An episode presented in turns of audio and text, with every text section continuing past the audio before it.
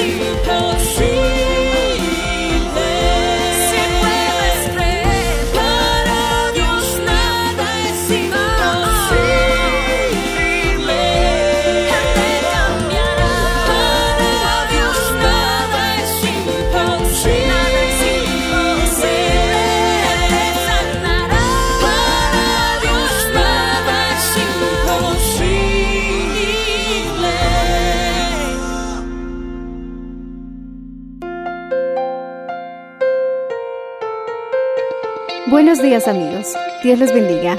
Hoy les traeremos el mensaje del Señor bajo el título La Iglesia de Esmirna, en la voz del reverendo Enrique Valenzuela. Escuchemos. Dice, escribe al ángel de la iglesia de Esmirna. Y Esmirna quiere decir, gloria al Señor Jesucristo, amargura. ¿Por qué? Porque realmente ellos pasaron una situación muy difícil porque estaban siendo perseguidos. El primero y el postrero, el que estuvo muerto y vive, dice esto. Eh, Jesús les estaba diciendo, sé que están siendo perseguidos, sé que están sufriendo, pero quiero recordarles, yo he vencido a la muerte. Y si nosotros creemos en Jesús, venceremos también la muerte. Y como Él resucitó, nosotros también resucitaremos. Este cuerpo, mi hermano, es un estuche. Es un estuche que guarda, mi hermano, lo más valioso. Y lo más valioso es lo que está dentro. ¿Qué es lo que está aquí adentro? Tu alma. Tu alma usa los brazos, mi hermano, para comunicarse con el exterior. Usa tus ojos para mirar. Usa tu boca para comunicarse con otras almas. Gloria al Señor Jesucristo, que están en otros cuerpos. Dice la Biblia, no temas al que mata el cuerpo, porque el alma no puede matar. Alabado sea el nombre del Señor Jesucristo. Teme a Dios, que sí puede condenar el alma al infierno y al fuego eterno de la condenación. Bendito sea el nombre de Cristo. Sí, teme a Él. Y aunque estas personas estaban siendo perseguidas, estaban muriendo por causa de Cristo, el Señor les recuerda, yo estuve muerto, pero vivo. En otras palabras, no temáis, yo he vencido la muerte. Y todo aquel que en mí creyere no morirá eternamente, sino que yo le resucitaré el día postrero. Decimos amén, hermanos. Jesucristo es la vida, Jesucristo es la resurrección. Alabado sea el nombre Señor Jesucristo. Alábale, hermano, con gozo, porque tenemos esperanza. Alguien decía, todo es posible y todo se puede solucionar menos la muerte. Eso se maneja en el mundo. Pero una vez que eres cristiano, hasta la muerte tiene solución. Mi hermano, una persona sin Cristo si muere es una situación triste y lamentable por toda la eternidad. Pero cuando un cristiano muere, dice, no está muerta, solo duerme. Alabado sea el Señor. No importa la situación en que hayamos pasado a ese estado, un día despertaremos. Y hasta que un día despertemos con un cuerpo glorioso, nuestra alma estará gozando y descansando, esperando ese glorioso día de la resurrección en la presencia de Dios el Padre, Dios el Hijo, Dios el Espíritu Santo, junto a todos nuestros compañeros que se adelantaron en el camino, estaremos, mi hermano, gloria al Señor, esperando ese día glorioso cuando suene la trompeta y los muertos en Cristo resucitarán primero. Y luego nosotros los que hayamos quedado seremos arrebatados juntamente con ellos para encontrarnos en las nubes con Jesús y así estaremos siempre con Él. Bendito sea el Señor, hermano. Aleluya.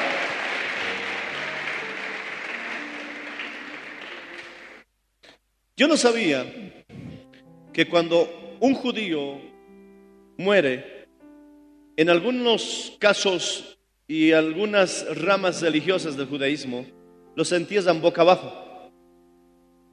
Y cuando uno pregunta, ¿por qué los entierran boca abajo? Es que ellos dicen, porque no ha venido el Mesías. Porque no aceptan a Jesús como el Mesías. Pero hubo un pastor que a sus hijos les recomendó muy bien antes de morir, por favor, cuando me entiesen, hagan un esfuerzo, pero entiésenme de pie. ¿Qué? Le dijeron. Sí, normalmente los cristianos los entierran boca arriba, porque están esperando su resurrección en Cristo. Pero él lo hizo mejor, entiésenme de pie.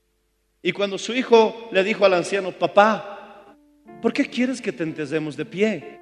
Porque el día en que Jesús me resucite, quiero salir caminando de mi tumba. Esa era la idea que él tenía. Mi hermano era su fe, pero sus hijos lo honraron. Murió el anciano y lo enterraron de pie. Bendito sea el Señor Jesucristo, porque el que tiene esta esperanza, dice la Biblia, se purifica a sí mismo. Alabado sea el nombre del Señor Jesucristo. Él viene, hermano. Cristo vuelve pronto.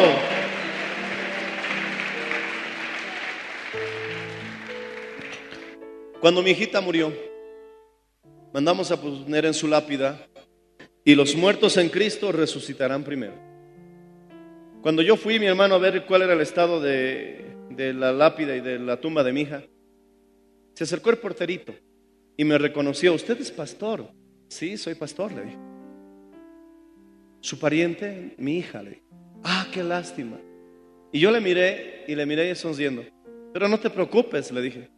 Y el porterito me dice, ¿por qué? Ella va a resucitar. Y él me miró, este pastor está loco. Y como que se sonrió. Y yo dije, va a resucitar. Y me volvió a mirar así. Porque años que trabajo en un cementerio y todos se han quedado ahí, me dijo. y luego le expliqué, es que ella es cristianita.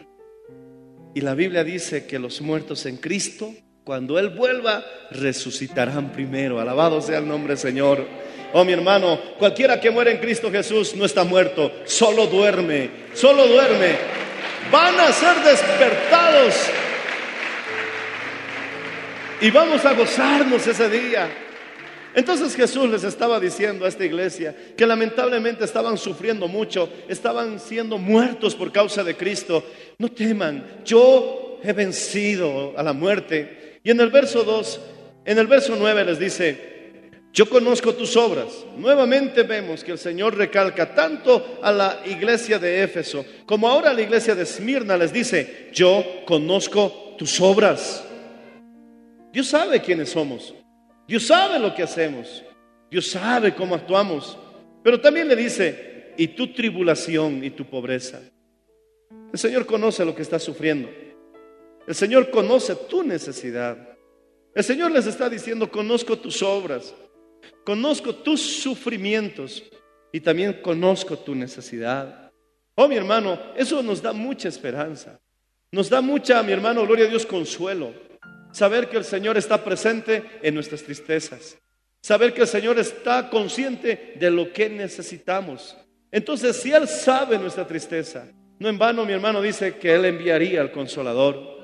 Si Él conoce nuestra pobreza, no en vano Él dice, Jehová es mi pastor, nada me faltará. Y hemos puesto su nombre como Jehová Nisi, alabado sea el Señor. Jehová Rabá, alabado sea el nombre del Señor. Jehová Jiré, porque Él es quien provee, Él es quien sana y Él es nuestra bandera. Decimos amén, hermanos. Bendito sea el nombre del Señor Jesús. Aleluya, aleluya.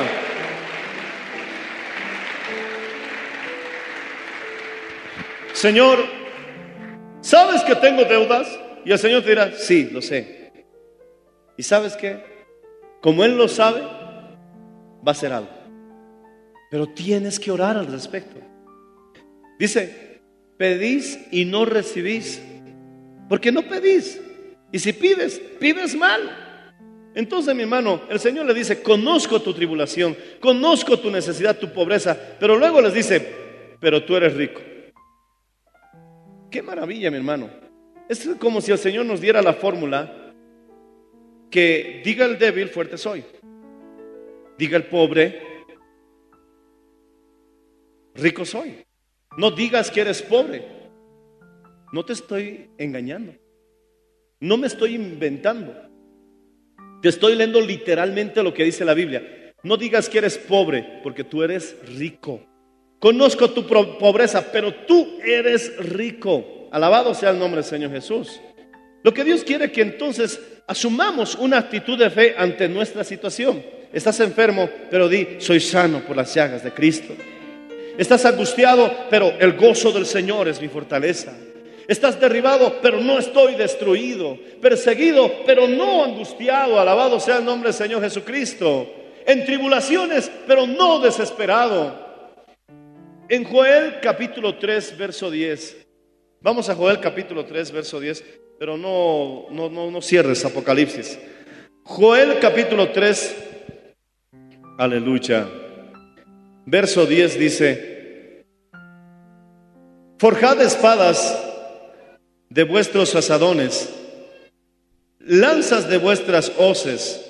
Diga el débil, fuerte soy. Decimos amén, hermanos. ¿Cuántos pueden decir aleluya? Y a su nombre,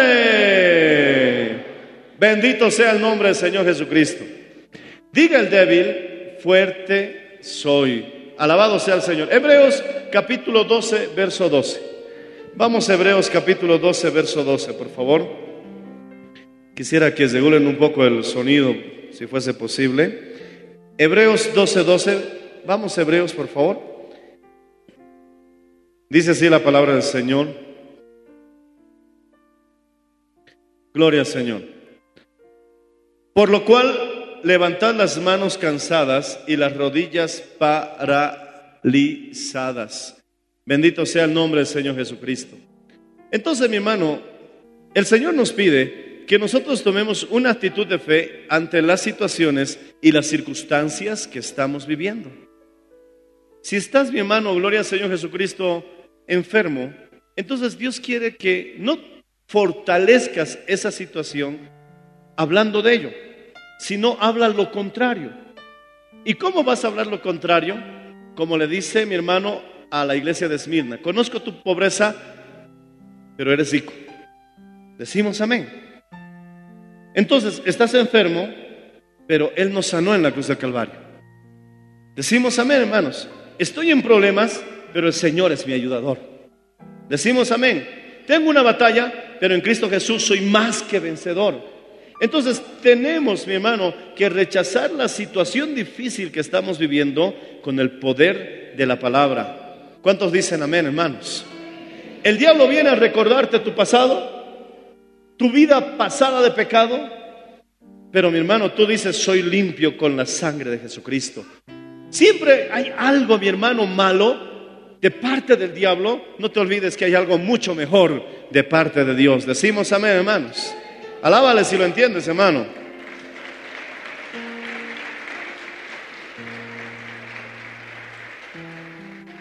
Gloria al Señor Jesucristo. Yo conozco tus obras y tu tribulación y tu pobreza, pero tú eres rico. Y la blasfemia de los que se dicen ser judíos y no lo son, sino sinagoga de Satanás. Aquí, mi hermano, también se aplica la idea de que hay muchas personas en medio de nuestras tribulaciones que se llaman cristianos, pero no lo son. Mi hermano, eh, gloria al Señor Jesucristo, se llaman cristianos, pero con sus obras lo niegan. Niegan la eficacia, gloria al Señor, de la palabra en sus vidas. ¿De qué sirve que yo me llame cristiano y no vivo la palabra? Yo en una ocasión me sentí molesto. Yo estaba en mi casa, esas veces vivía en Cochabamba, y cada vez pasaba un borracho cantando, alabaré, alabaré, alabaré, alabaré. Pero ¿qué clase de borracho es ese? Y después, mi hermano, al día siguiente volvía a pasar.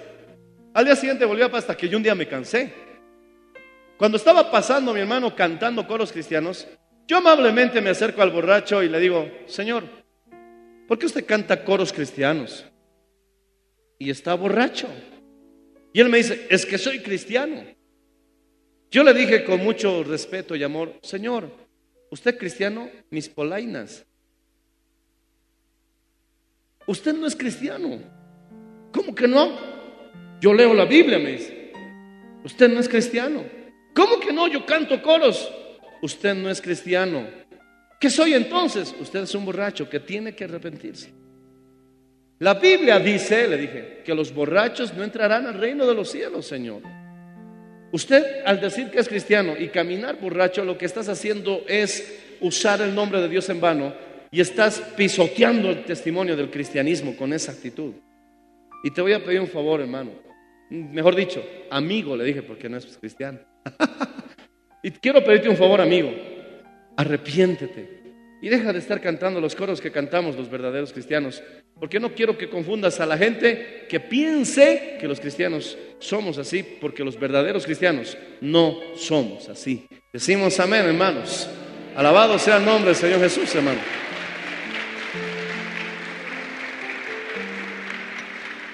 Hay muchos que se llaman ser judíos y no lo son. La Biblia también dice, hay muchos que se llaman cristianos y no lo son. En vez de cristianos, algunos son adúlteros. En lugar de cristianos, algunos son fornicarios. Y como en el caso que te conté hace un instante, en lugar de cristianos, son borrachos. Mi hermano, no podemos llamarnos ser cristianos sin negar la eficacia, mi hermano, de ella con nuestras obras. Si somos cristianos, la palabra del Señor dice, si me amáis, guardad mis mandamientos. Alabado sea el nombre del Señor Jesús. Dios les dice a los que están sufriendo, Dios les dice, mi hermano, a los que están padeciendo, a los que están sufriendo persecución, a los que están pasando por pruebas. Alabado sea Señor, conozco tus tribulaciones, también conozco tu necesidad, pero tú eres rico, pero también conozco a los que se llaman ser judíos y no lo son. También conozco a los que se llaman cristianos y no lo son. Alabado sea el nombre del Señor Jesucristo, hermano.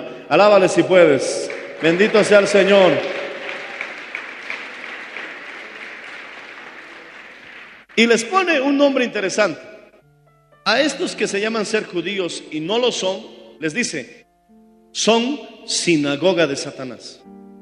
Qué terrible, hermano. Que haya lugares que en lugar de ser iglesia son sinagoga de Satanás. ¿Qué quiere decir sinagoga? Reunión de gente, reunidos del mundo. Iglesia, sacados del mundo. Esa es la diferencia entre estas dos palabras. No podemos nosotros ser sinagoga de Satanás. Qué terrible, mi hermano, que en este altar estemos bailando, mi hermano, esos bailes que han hecho que muchas vidas se pierdan, que muchas familias se extravíen. ¿Te imaginas que aquí estén bailando morenada? ¿Te imaginas que aquí estén bailando diablada?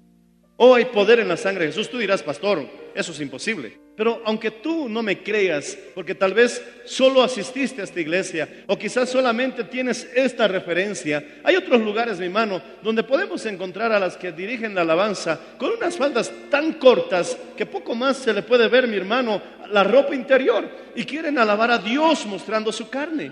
Con, unas, con unos escotes, mi hermano, donde prácticamente sus pechos están descubiertos.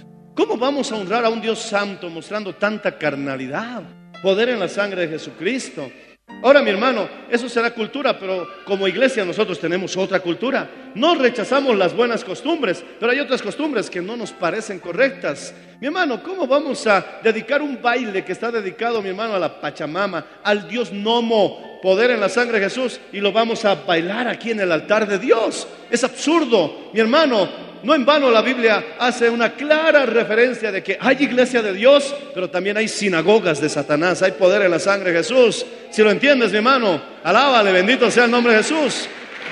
Que Dios nos guarde, que Dios nos ayude. Queremos ganar almas, pero no vamos a usar cualquier método para lograrlo. Y a veces, mi hermano, es terrible que el liderazgo en una iglesia está en decadencia. Porque así como está la iglesia, mi hermano, se refleja en el liderazgo. No podemos tener, mi hermano, personas en el coro que estén en concubinato. Yo no voy a tener líderes de jóvenes que estén en concubinato. Yo no voy a tener líderes de caballeros que estén en concubinato. Oh, mi hermano, pero en otros lugares el concubinar parece que es normal para ellos. Pastor, estoy rompiendo mi concubinato para concubinar con la otra hermanita. Y el pastor dice, ya hermanito, pero no lo hagas tan seguido. Jesús aprenda al diablo. Tal vez parece gracioso, pero mi hermano, vienen a hablarnos cada historia. Han, han, habido personas, me acusan, me acusan de bautizar dos veces a los hermanos, pero eso no es cierto. Yo bautizo a aquellos que su bautismo fue una farsa. Yo bautizo otra vez a aquellos que su bau- bautismo fue un engaño, que su bautismo, mi hermano, fue todo menos bautizo. Y vienen y me dicen, pastor, yo estaba en concubinato, estaba fornicando, igualito me han bautizado. Me he terminado de bautizar, yo seguía fornicando, seguía mi hermano pecando. ¿Está bien? Yo dije, no, porque el bautismo es una señal de arrepentimiento. Hubieron personas, mi hermano, que se bautizaron hasta en ropa interior. Ahí con sostenes y calzones están entrando al agua para bautizarse y todo el mundo, aleluya. Poder en la sangre de Jesús, hermano.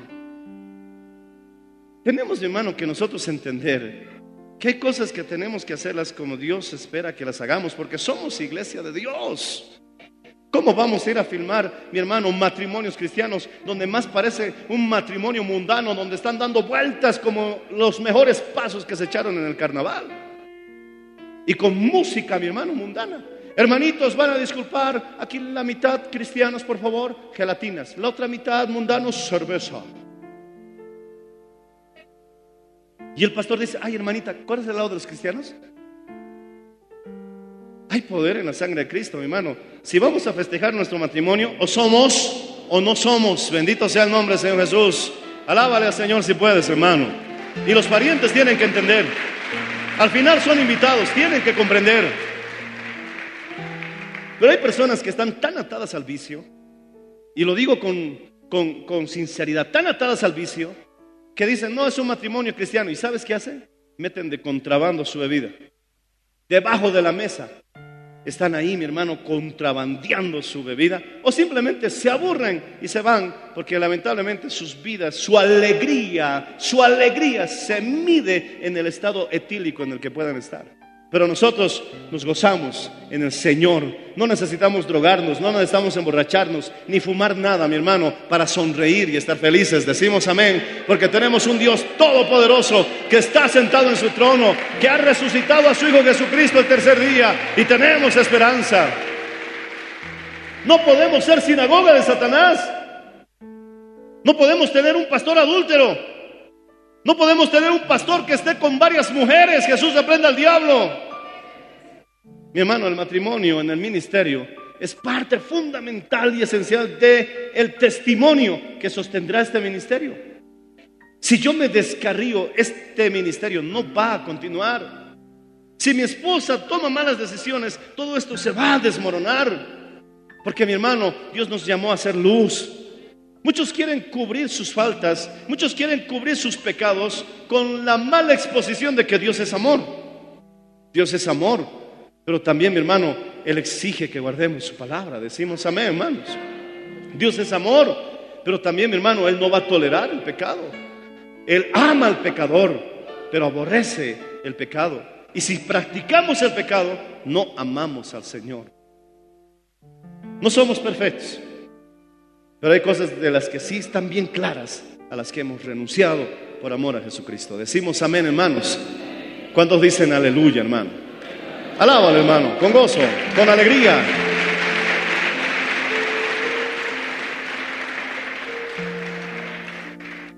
Por eso como pastor tengo que cuidarme mucho. Casi, casi siempre me vas a ver con mi esposa. Casi siempre. Y si estoy solo, mi hermano, gloria al Señor Jesucristo, no en situaciones comprometedoras. Siempre trato de cuidarme.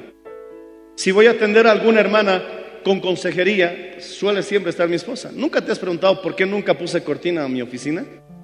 Ahí hay una ventana grande, al lado de recepción, detrás de las graditas, que se ve todo el patio ahí. Yo veo quienes entran, quienes salen. Todos los que pasan por la puerta ven esa ventana. Y yo puse un asiento justo en esa ventana y dos asientitos de este lado. ¿Por qué?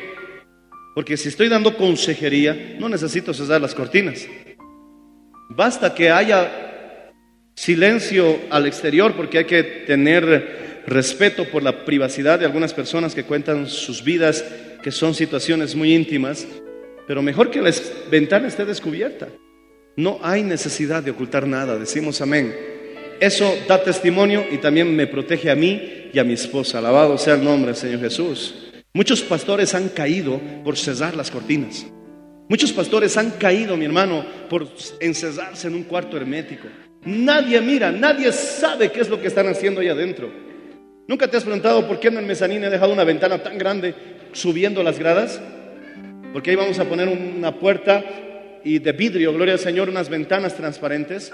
Cosa de que en ese salón de abajo, todos los hermanos cuando estén subiendo al mezanín vean qué están haciendo. Porque no hay nada que ocultar. Decimos amén, hermanos. Alaba al Señor si puedes hacerlo. Alaba al Señor si puedes hacerlo.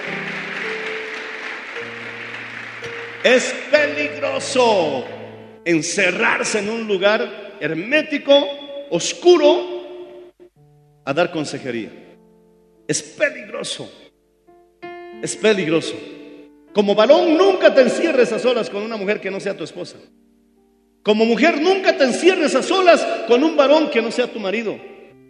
Como soltero nunca te encierres en un lugar, mi hermano, con alguien que obviamente sabes que puede ser una tentación para tu vida. Tenemos que guardar testimonio, hermanos.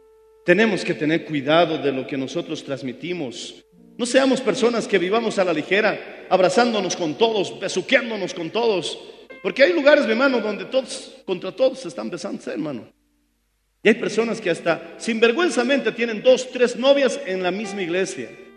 Oh, mi hermano, aquí tratamos de evitar que suceda eso. ¿Cómo? Predicando la palabra, enseñando las escrituras. Hermano, si tú honras a Dios, Dios te bendecirá, Dios te prosperará, Dios te respaldará. Tendrás la coraza de justicia el día en que Satanás ataque. Alabado sea el nombre Señor. Tu fe estará bien puesta, tu espada estará en su lugar y estarás armado para la batalla. Pero si vives pecando, tu armadura se desbarata y el diablo te convierte en presa fácil y él está como león rugiente buscando a quien devorar. Bendito sea el nombre Señor Jesucristo. Hermano, guardémonos para el Señor. Decimos amén.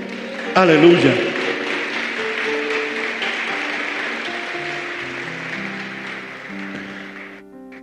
El Señor tiene dos términos y con esto termino. La iglesia de Jesucristo. Pero también dice que hay sinagogas de Satanás. Yo no voy a celebrar Halloween. ¿Cómo voy a decirte 31 de octubre, día de la Reforma Internacional? Esté haciendo disfrazar a mis jóvenes, a mis niños, de demonios, de monstruos, exaltando la muerte cuando Cristo es vida. Iglesias que en Halloween decoran sus templos con telarañas, con arañas, con brujas. Ponen, mi hermano, lápidas en la entrada y muertos porque no quieren agradar a Dios, simplemente quieren hacer las cosas del mundo. Oh, mi hermano, bendito sea el nombre del Señor Jesucristo. Hay tradiciones a las que nosotros no nos podemos apegar, pero hay otras que son buenas tradiciones, como darnos la mano es una buena tradición. Alabado, saludar, buenos días, buenas tardes, es una buena tradición. Hay otras tradiciones que sí se pueden, mi hermano, guardar, pero otras, mi hermano, que directamente van contra nuestro Dios y la santidad, no las podemos retener. Decimos amén, hermanos. Yo no tengo nada contra la vestimenta. Yo no tengo nada, mi hermano, contra la cultura. Amo mi cultura. Es más, he grabado un disco con música folclórica donde uso la zampoña, el charango, la quena. Si no lo sabías, tengo uno de esos discos grabados porque amo lo que es Bolivia. Bendito sea el Señor. Pero bendito sea el nombre de Jesucristo. Hay otras cosas que no las voy a usar, que son claras. Por ejemplo, una diablada. ¿Cómo vamos a cantar diablada en la iglesia? Y algunos dicen, vamos a quitarle la espada a Goliat para sacarle la cabeza. Con su propia espada lo vamos a matar. Con diablada, con morenada, vamos a desotar al enemigo. Y le cambian la letra a canciones mundanas. Antes era con el saco sobre el hombro, voy borracho por la ciudad. Y ahora le cambian en la letra con la Biblia bajo el hombro. Y muchos, ay, qué bonito, lo han cambiado la letra es, el mismo veneno con otra etiqueta. Decimos amén, hermanos. Alaba al Señor si lo entiendes, hermano.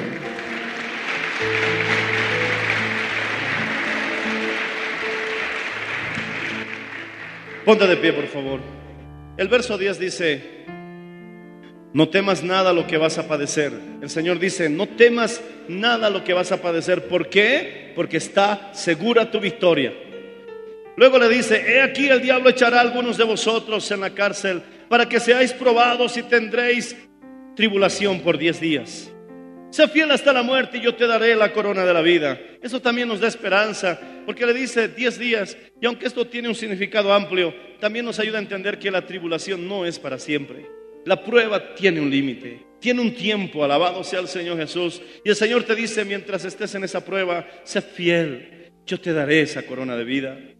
Al que tiene oído, oiga lo que el Espíritu dice a las iglesias, al que venciere, al que venciere no sufrirá daño de la segunda muerte. Y es verdad, hermano. Podemos escoger un evangelio light, un evangelio mezclado con el mundo, un evangelio donde no nos exigen nada, un evangelio donde mi hermano hacen lo que quieran. Prácticamente es un desorden, un caos. Ya he puesto ejemplos de las clases de bautismos que se dan. Yo bautizo, mi hermano, nuevamente a las personas y le pregunto, ¿cómo fue tu bautismo? Y me dicen, yo tenía ocho años, pastor, cuando me bautizaron. Y yo me toco la frente y digo, ¿cómo es posible? Se supone que hubieron tantos mártires, tantos mártires que como protestantes reclamábamos diciendo, no se bautiza niños, porque la Biblia dice que el reino de los cielos es de los niños, y los mataban, los quemaban, los perseguían. Y ahora los mismos protestantes, por bautizar, por no enterarse, por no escudriñar las escrituras, están bautizando a niños inocentes el bautismo no es para niños, el bautismo es para pecadores conscientes. Alabado sea el nombre del Señor Jesús. Porque mientras uno sea niño, es dueño del reino de los cielos. Y punto lo que está escrito, escrito está, alabado sea el Señor. Si tuvieras que morirte, mi hermano, mejor, si vas a estar sin Cristo, mejor sería que te mueras de niño, porque te irás directo al cielo. Pero si llegas a la juventud, si llegas allá a entender entre el bien y el mal, entonces hay que arrepentirse. Hay que pasar por las aguas del bautismo. Alabado sea el Señor. ¿Y cuál es la edad más correcta, mi hermano? Gloria al Señor Jesucristo. Cuando uno deja de ser niño. Ya tiene que pensar en bautizarse. Pero muchas veces el pastor Enrique bautiza dos veces. No, corrijo el error de muchos que han bautizado tan equivocadamente. Pastor, me contaban algunas hermanitas que ahora ya se bautizaron bien. Yo cuando llegué a la iglesia no sabía qué estaban haciendo. Y le dije, ¿qué está pasando? Le dije, soy nueva, primera vez que vengo a la iglesia. Ay, están bautizando. Ah, ¿están bautizando? ¿Sí quieres bautizarte? Eh, eh, hasta eso ya lo habían empujado hasta el bautismario, hermano. Ahora mi guagua, ¿qué hago? Ya, ya estaba dentro del bautismario. Ah, no importa. Con guagua y todo le han bautizado, hermano. Agazando a su guagua dice que le han metido al agua. Perdóname que lo diga. Sé que hay muchos que me van a odiar por esto. Me van a odiar. Pero estos ignorantes están haciendo blasfemar el nombre de Cristo porque no son capaces de leer un poco lo que dice las Escrituras. Decimos amén, hermanos. Alaba Señor si puedes hacerlo, hermano.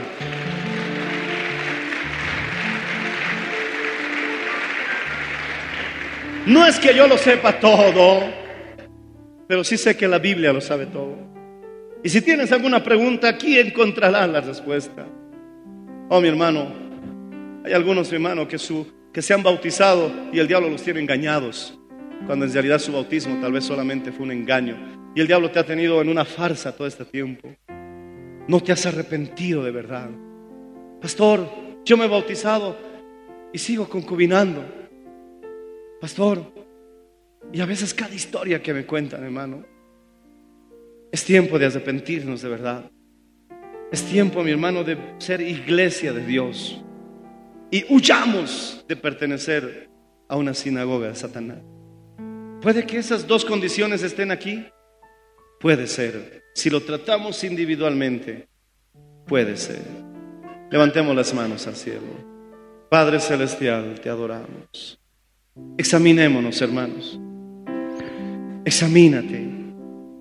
Yo mismo me examino y digo, Señor, ¿en qué te estoy fallando? Yo no soy perfecto. Yo también tengo mis errores, yo también tengo mis tropiezos, Señor, y sé que tú me vas perfeccionando, pero, pero hay situaciones a las que no, no voy a ceder. No puedo ceder. Quizás tu lucha ahora se ha limitado simplemente a problemas de carácter. Quizás tu lucha ahora solamente se ha limitado a problemas de, de malos pensamientos. Pero ¿cómo puedes llamarte cristiano y sigues practicando la fornicación? ¿Qué clase de hipocresía estás viviendo? ¿Cómo puedes llamarte cristiano y estás terminando en prostíbulos?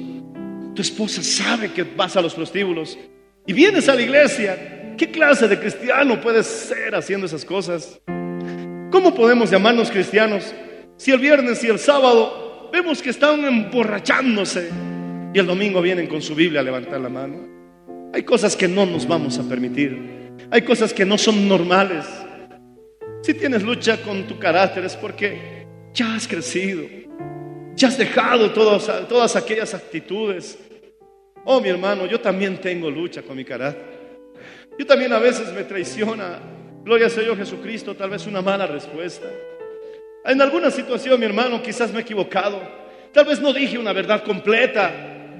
Pero no puedo, no puedo, no puedo admitir en ningún porcentaje terminar en un prostíbulo, terminar en una cantina, terminar, mi hermano, en un adulterio. Jesús reprenda al diablo porque eso ya no existe para un verdadero cristiano.